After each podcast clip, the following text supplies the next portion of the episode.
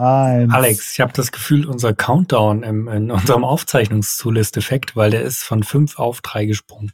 Ich bin etwas irritiert. Ja.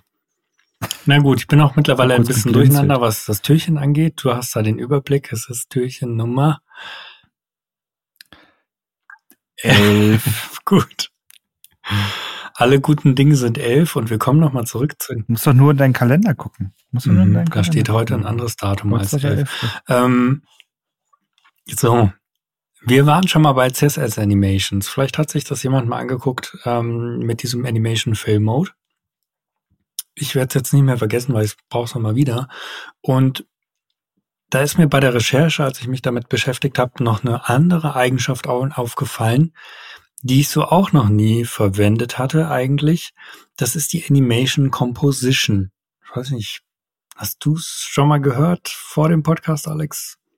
Nicht bewusst, weil ich glaube, ich habe für Animation immer den, den, den Shorthand Mhm. benutzt. Und dementsprechend, glaube ich, nie bewusst. Du, du wirst ja gleich darauf Ja. zu, zu sprechen kommen. Ich glaube, wir haben nie verändert, äh, wir haben nie das Verhalten verändert. Das ist übrigens ein Nachteil, wenn man immer nur die Shorthands verwendet. Man weiß gar nicht, was da alles geht.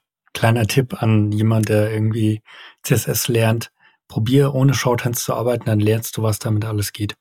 Oder verstehst es einfacher, Ja. sag ich mal. Weißt du, okay, es gibt ein Animation Delay, es gibt einen Animation Count und so weiter und so fort.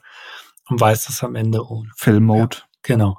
Und so gibt's auch die Composition und standardmäßig steht die, ja, steht der Wert äh, dieser Eigenschaft auf Replace, also ersetzen. Ja, bedeutet so viel, wenn ich jetzt in meine Add Keyframes schreibe und ähm, ja, auf meinem Element habe ich zum Beispiel ein Transform von Translate gesetzt und in meinen Keyframes über schreibe ich jetzt auch ein Transform, dann bedeutet Replace erstmal, ah, okay, ähm, ja, die Animation ersetzt diesen Wert, der initial gesetzt wurde. Den Default Hm? Value. Genau, genau. der wird ersetzt. Das ist das Standardverhalten. Ich glaube, das kennt noch jeder. Aber voll spannend, und das wusste ich nicht, und ich glaube, damit muss man auch ein bisschen spielen. Es gibt da zwei Eigenschaften.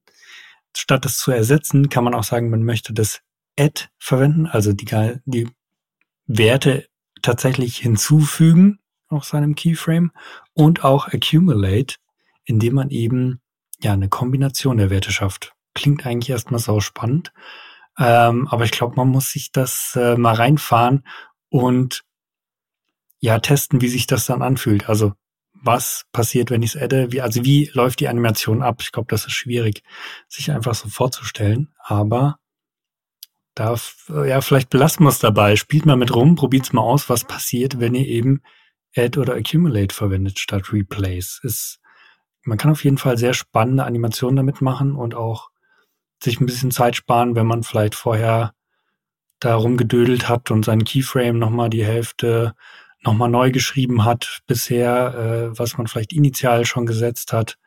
Ähm, ja, Add und Accumulate könnten da auch eine Hilfe sein. Wenn ihr Anwendungsfälle habt oder euch auch die letzten Türchen ein wenig geholfen haben oder was Neues mal dabei war, freuen wir uns auch tierisch über Feedback ähm, über alle uns bekannten oder euch bekannten Kanäle von uns.